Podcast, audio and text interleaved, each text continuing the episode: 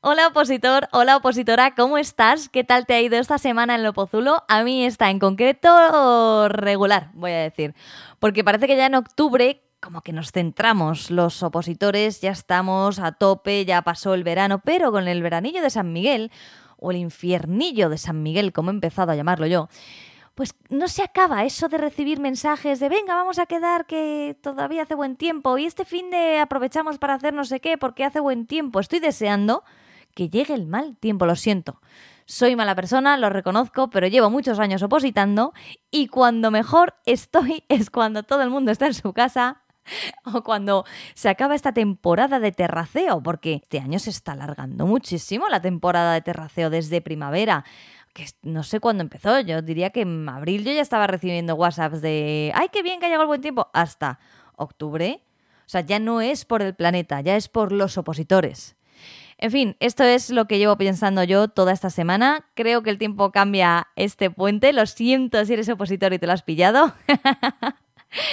Pero es época ya de castañas y es época de que haga frío y de ir sacando el pantalón largo porque yo estoy sin opochándal. ¿Por qué no llevo el pochunda al puesto? Porque tengo muchísimo calor, estoy con el aire acondicionado. Eso nos sienta mal a los opositores precisamente para los cantes, que es el tema del que vamos a hablar en este episodio. Pero antes de recibir a nuestra invitada, que te va a dar todos los consejos sobre cómo cantar en la oposición, te doy un adelanto que te va a encantar y que va a hacerte estar un poquito pendiente de las redes a lo largo de estos días. Y es que ya os podemos anunciar que del 6 al 12 de noviembre tendrá lugar OPO 2023 y la edición de este año os aseguro que es el mayor evento online de oposiciones que os vais a encontrar. Va a ser gratuito en primer lugar. ¿Y en qué va a consistir? Bueno, pues en charlas de formación sobre planificación, técnicas de estudio, motivación, legislación y muchas sorpresas que no os voy a adelantar. Así que estar atentos, como os decía, a nuestras redes sociales los próximos días porque iremos dando toda la información para que podáis preinscribiros. Ahora sí, anunciado nuestro super evento OPO 2023, vamos con el episodio de esta semana. Vamos a hablar de algo que a lo mejor no te atañe hoy por hoy como opositor porque tú no tienes cantes en tu oposición, pero nunca se sabe si el día de mañana te vas a presentar a una que sí los tenga, imagínate, por promoción interna. Y vamos a hablar con alguien que es experta en todo esto, con lo cual nos va a despejar muchísimas dudas. Bienvenidos a este episodio de Objetivo Oposiciones, el podcast para ayudarte a conseguir tu plaza.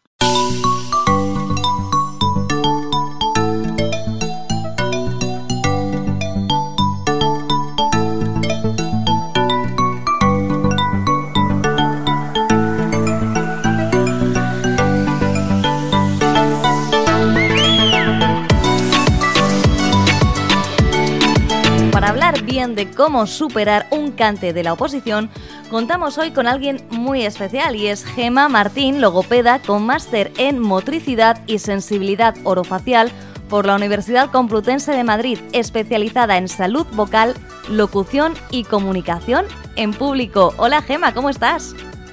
Hola Blanca, muy bien, muchas gracias por invitarme y enhorabuena por vuestra plataforma, vuestra metodología que a tantos opositores llega y de tantas disciplinas distintas eh, ayudáis a que puedan superar sus ejercicios. Muchas gracias y también muchas gracias a ti por estar con nosotros hoy porque eres una experta en cantar temas y si me lo permites, por si acaso hay alguien que acaba de llegar a las oposiciones, voy a explicar un poco en qué consiste esto de cantar. Me parece estupendo.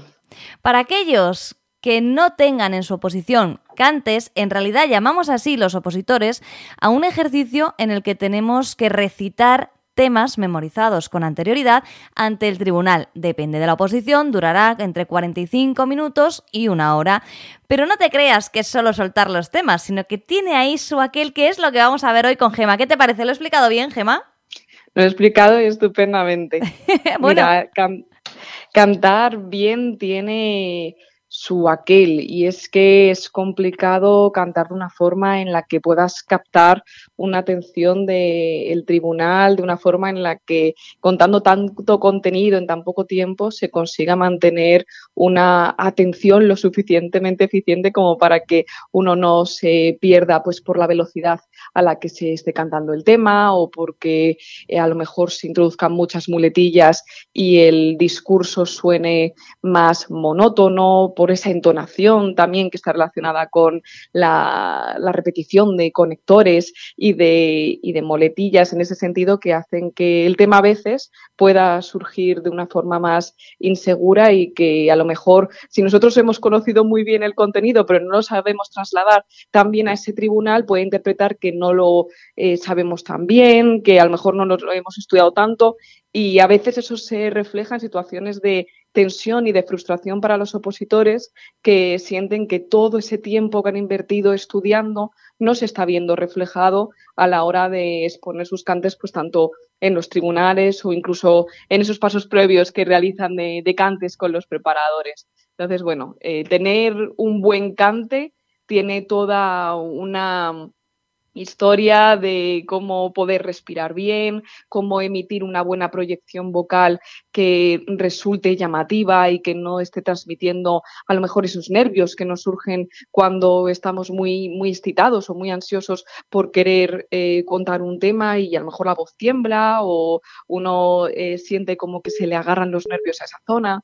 También el cantar bien tiene mucha relación con una buena dicción. Hay veces que eh, a lo mejor si nuestra dicción eh, es distinta por la diferente procedencia eh, de, nuestras raíces. A lo mejor vivimos en una determinada ciudad en la que los fonemas, que son los sonidos de nuestra, de nuestra habla, se expone de una manera distinta, eh, cuesta que a los miembros de un tribunal o incluso a los propios preparadores puedan entender bien ese contenido. Entonces, por ejemplo, pues esos factores de, de dicción también potenciados por la velocidad de habla, temas de velocidad, de comunicación no verbal entre entre muchos otros.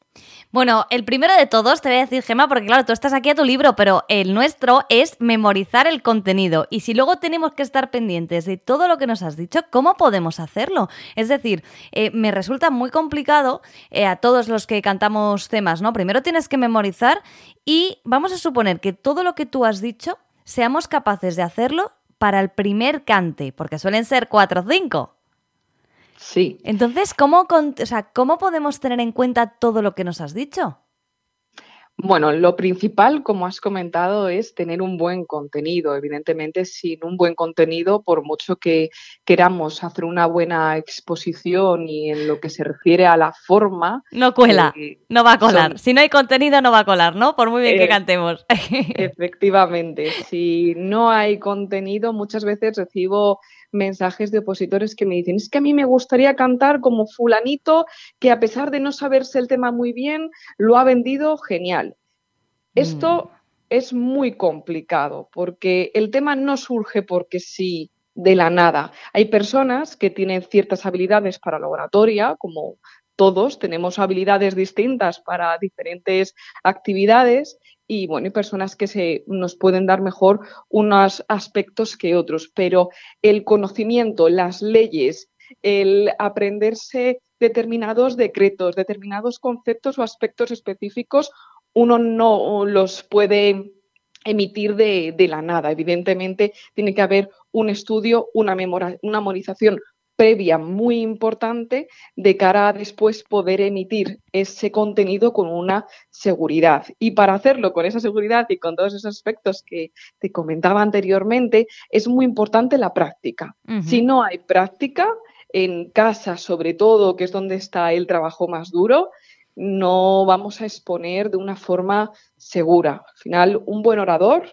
eh, no surge porque sí, sino que se hace con la práctica y exponiéndose a las situaciones que a uno le resultan de mayor dificultad y en las que uno se puede sentir más incómodo, porque en muchas ocasiones estamos muy acostumbrados, sobre todo aquellos opositores que cantan de forma online, eh, están siempre en su zona de confort, en su habitación, con su ordenador, no se abren a otros espacios en los que no están tan familiarizados, no tienen a una mirada enfrente que les esté juzgando o que les, bueno, juzgando, esa no sería la palabra correcta, sería más bien evaluando.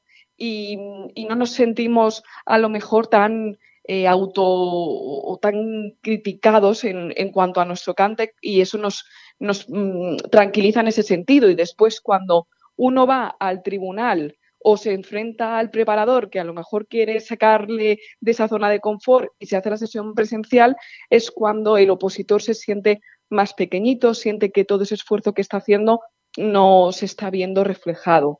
Y bueno, no solo en los eh, casos de las personas que tengan que realizar esos cantes online, sino también en los casos de los opositores que siempre acuden a la misma sala con el mismo preparador, también puede surgir lo, mismo. Entonces yo siempre animo a los opositores que no siempre canten en el mismo lugar al que estén acostumbrados, que lo hagan en otros medios o incluso muchas veces les pido que intenten cantar con otras personas de su confianza, que, les hagan este favor, que eso también hmm. eh, siempre cuesta un poquito, pero que les va a venir muy bien para transmitir esa seguridad y poder aplicar, bueno, pues algunos de los conceptos que ya hemos mencionado. ¿Y cuáles son los principales problemas con los que te encuentras tú cuando te van los preparadores? Uy, perdón, cuando te van los opositores. Si te van los preparadores, malo. ya tenemos un problema entonces. Bueno, pues son muy diversos. Normalmente em, suelen acudir a mí por problemas de seguridad a la hora de emitir ese contenido, de falta de confianza, pero no desde el lado emocional, porque desde el lado emocional tenemos a nuestros compañeros psicólogos que hacen una labor estupenda y también ayudan mucho a los opositores en este sentido a poder mm, enfrentarse a ese público, a esa exposición, a ese miedo a quedarse en blanco, sino más la seguridad a nivel de cómo proyecto yo mi voz, cómo entono para captar la atención de, mi público. Esos son mm, aspectos por los que me preguntan mucho. ¿Cómo puedo hacer que mi tema suene menos robótico? ¿Cómo puedo mejorar la velocidad? Hay personas que me preguntan, oye, pues es que eh, canto muy rápido y el preparador me dice que, claro, es que no me entiendes, que eh, hablo como si literalmente fuera una metralleta que estoy soltando contenidos eh, todo el tiempo a, toda velocidad y sin a veces incluso seguir un hilo conductor, que aquí ya es eh, donde se tiene el máximo problema, porque si uno habla muy rápido no se entiende, pero además en los momentos en los que se entiende el hilo conductor eh, se ha perdido y la persona no puede prestar atención a lo que se está contando, es un contenido que no se puede valorar. Entonces, eso también eh, son aspectos por los que me suelen preguntar, o al contrario, me dicen, no, sí, es que me gustaría aumentar la velocidad porque no llego a contar todo el contenido en tiempo, voy muy lento. Otros aspectos pues, pueden ser por la adicción, que también decíamos, eh, porque tengan dificultades pues, para eh, pronunciar determinados fonemas o determinadas palabras y no se llegue a entenderse con una inteligibilidad buena también aspectos de la comunicación no verbal, como puedo mover las manos o no moverlas, o cómo puedo poner la postura de mi cuerpo para estar más cómodo y poder respirar mejor y no estar eh, ahogándome durante el cante, cómo trabajar esa respiración. La respiración yo siempre digo que es uno de los aspectos clave a trabajar en una oposición en la que se tiene que cantar temas o en la que se tiene que hacer una lectura ante el tribunal, porque cuando la respiración se descoordina, automáticamente el resto de aspectos se, descoordinan también porque el cuerpo percibe esa reacción que se está sufriendo como un estado de alerta, está diciendo, oye, ¿por qué en este momento tu respiración no se está coordinando bien? Y ya es el momento en el que empiezan a activarse una serie de reacciones fisiológicas, como esos problemas a nivel vocal de temblor, como una mayor sudoración de las manos, sequedad en, la boca, entre otra serie de, aspectos que, van surgiendo.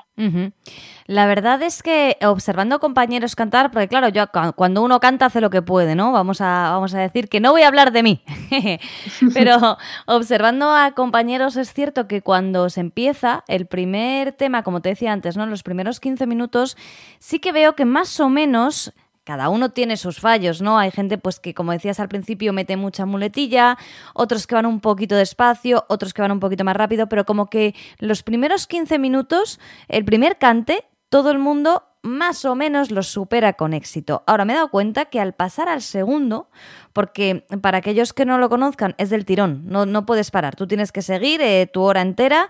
Entonces, eh, al pasar al segundo, veo que hay un bajón que se nota muchísimo. ¿Eso también eh, ayudas tú a corregirlo? Sí, y toda la razón. Los primeros temas, además, son los que más se suelen entrenar eh, por ejemplo, en la oposición de judicaturas, los constitucionales, todo el mundo los entrena al pie de la letra porque es el primer tema con el que arrancas y eso, además de, bueno, pues ser la importancia de que mm, es el primer tema con el que estás abriendo y por lo tanto va a ser tu carta de presentación, también el tener muy controlado ese primer tema va a ayudarte a ganar una mayor confianza a la hora de exponer después el resto de temas. Si el primer tema has sacado una bola de un tema que era feo y que no te gustaba, es bastante difícil el mantener la mente fría y poder continuar después los siguientes temas manteniendo esa calma porque al final eso va a influir mucho en, tu autoestima y a la hora de estar reflejando ese tema. Y por la parte que me hacías específica de cara al resto de temas, si va costando más, sí, cuesta más porque al final depende de la oposición, pero normalmente es casi una hora hablando y el resto de temas pues estás más fatigado, tienes que hacer un gran esfuerzo mental para cambiar de una información a otra, a lo mejor ese tema hace varias semanas que no lo has repasado y te cuesta más rememorar ese contenido. Después, en cuanto a un cansancio a la hora de hablar, siento que mi voz se fatiga, que no llego bien a ese final del tema. Normalmente esto ya sucede cuando se llega al cuarto o quinto tema, pero hay personas que, como en las semanas previas, han realizado un gran esfuerzo de estudio, un gran esfuerzo a nivel vocal, llegan al tribunal a nivel mm, vocal muy cansados, muy fatigados. Entonces, esas son algunas de, las causas mm, por las que yo suelo trabajar mucho con los opositores. También eh, a nivel de velocidad, se empieza con una buena velocidad, pero como uno ya va llegando a los temas más cansado, o bien surgen aspectos en los que se va más lento porque cuesta más rememorar ese contenido, o al contrario, uno comienza a hablar más rápido porque lo que quiere es terminar cuanto antes esa situación de, presión y de tensión y el habla tiende a acelerarse. Eso ya depende de la personalidad de, de cada uno, cómo lleven los temas y de, bueno,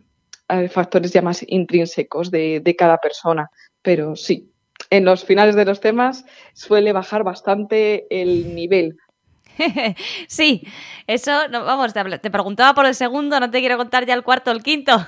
Claro, Ahí ya el contenido, bueno, en fin. Pero yo creo que esto también lo tiene que tener un poco, o sea, a pesar de que nosotros lo trabajemos para tratar de mantener un cante bien, podamos contar contigo para que. Porque es que no solo habrá problemas de edición, lo que decías, de seguridad, de contenido, hay muchos, cada persona es un mundo y cada opositor es un mundo, ¿no? Pero yo te quería preguntar, ¿tú crees que el tribunal tiene en cuenta esa. Eh, ese abanico de posibilidades desde un primer cante, que tiene que ser muy bueno porque es el primero, hasta que en el último baja el nivel?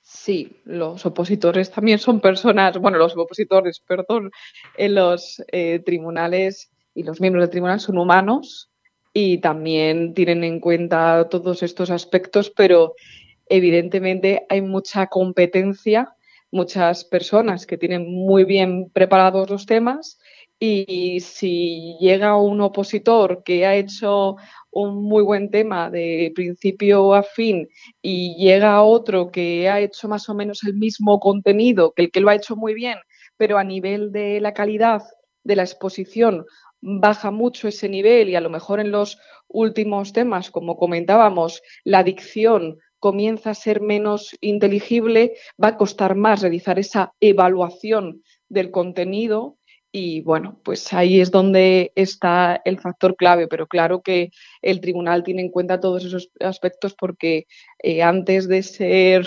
ellos tribunal han sido también previamente opositores. Entonces, mm, querido opositor, cantante, que sepas que siempre va a haber alguien que lo haga mejor que tú, por ello hay que prepararse muchísimo, ¿o no, Gema? Efectivamente, hay una competencia muy alta, mm, todo el mundo quiere tener su plaza y el nivel es elevado, entonces el entrenar la forma muchas veces puede ser un aspecto diferenciador respecto a otros opositores que a lo mejor no lo han hecho o han confiado en ese sentido en sus habilidades y a lo mejor cuando se exponen a ese tribunal y no han practicado tanto en este sentido, sí que ven más mermada su capacidad de exposición. ¿Y qué te parece si ahora te hago alguna pregunta más concreta para que nos des algún consejo que podamos poner en práctica desde ya? Por supuesto, bienvenido. Dime. Vale, la primera de ellas es, ¿podemos hacer el cante con un boli o un lápiz en la mano? Bueno, yo no soy muy partidaria de tener ningún material sobre la mano porque al final, como dirían algunos autores muy especializados en la comunicación no verbal, uno está sosteniendo el boli o el cronómetro que muchas veces he visto o ese BOE en la mano, incluso el esquema, porque le da seguridad. Y ese eh, darte seguridad, ¿qué significa? Que tú estás cogiendo ese boli porque estás inseguro y necesitas amarrarte a algo que te, bueno, que te dé esa seguridad.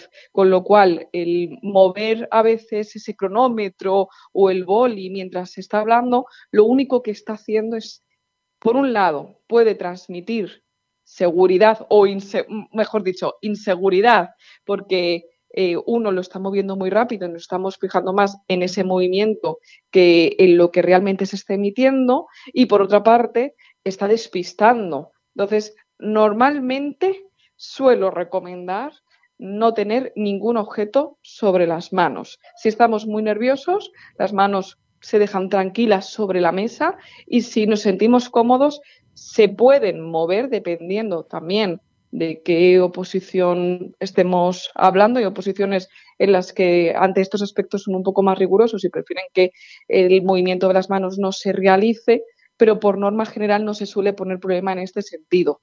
Tampoco está o tampoco es em, del todo bueno mover las manos demasiado porque también despista. Entonces, es importante que nuestras manos siempre acompañen a nuestras palabras y que no se muevan porque sí, porque mover una mano porque sí al final tiene el mismo efecto que tener un boli sobre la mano o un papel sobre la mano.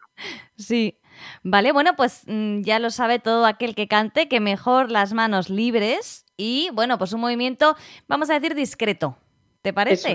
Así como... Me parece perfecto. Vale, y otra pregunta que te quería decir que no te vas a ir sin contestarme es, Mm, si estamos muy nerviosos, porque en ese momento, el momento yo le llamo el, matadero, el pasillo por el que vas, lo siento, lo llamo así. El matadero es el, el, opomatadero y cuando llegas está todo el tribunal y tienes que sacar las bolas, ¿no? Ese momento es muy duro y incluso eh, podemos decir que las personas que son más tranquilas, que están preparadas para ello, también se ponen nerviosas. Entonces, ¿Cómo podemos disimular esos nervios, sobre todo al principio del cante hasta que te metes ahí en faena?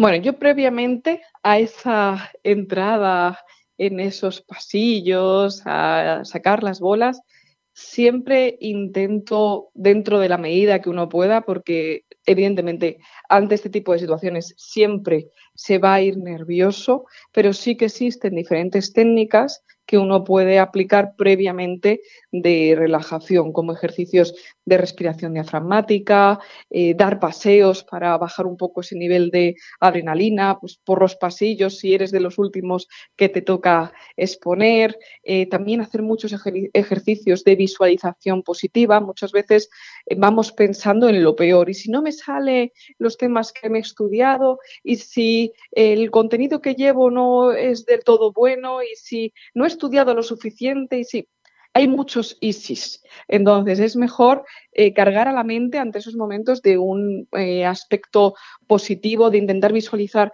aquellos días en los que el cante ha sido bueno, en los que he tenido un buen feedback, en los que yo me he sentido bien. Y en ese sentido iremos entre comillas, un poco más tranquilos porque, insisto, siempre se va a ir mm, nervioso ante este tipo de situaciones por la presión que uno tiene y por todo lo que se juega. Y ante ese momento de sacar las bolas, visualización positiva es lo que siempre creo que, que funciona mejor.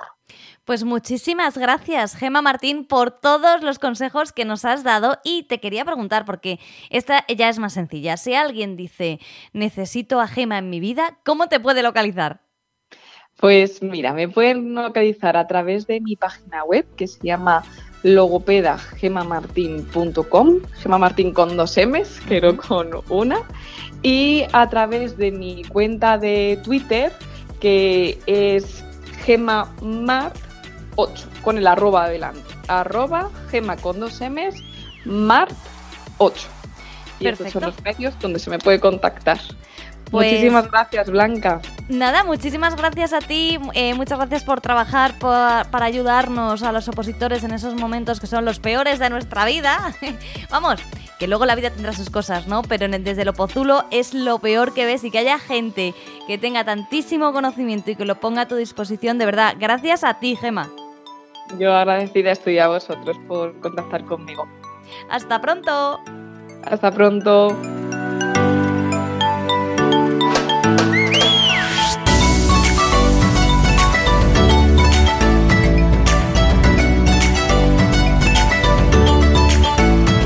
Esperamos que te haya resultado interesante la conversación con Gema y si te estabas planteando hacer una oposición con cante, cuéntanos cuáles son tus miedos al cantar o para hacer esa oposición o si ya estás cantando, qué es lo que más te cuesta a ti a la hora de cantar tus temas. Para ello nos puedes mandar un audio al 619 63 26 46. Por nuestra parte te deseamos que tengas una semana súper fructífera en el Opozulo y te mandamos desde Oposita Test un abrazo recordándote que estés muy atento a nuestras redes sociales por nuestro hashtag OPO2023.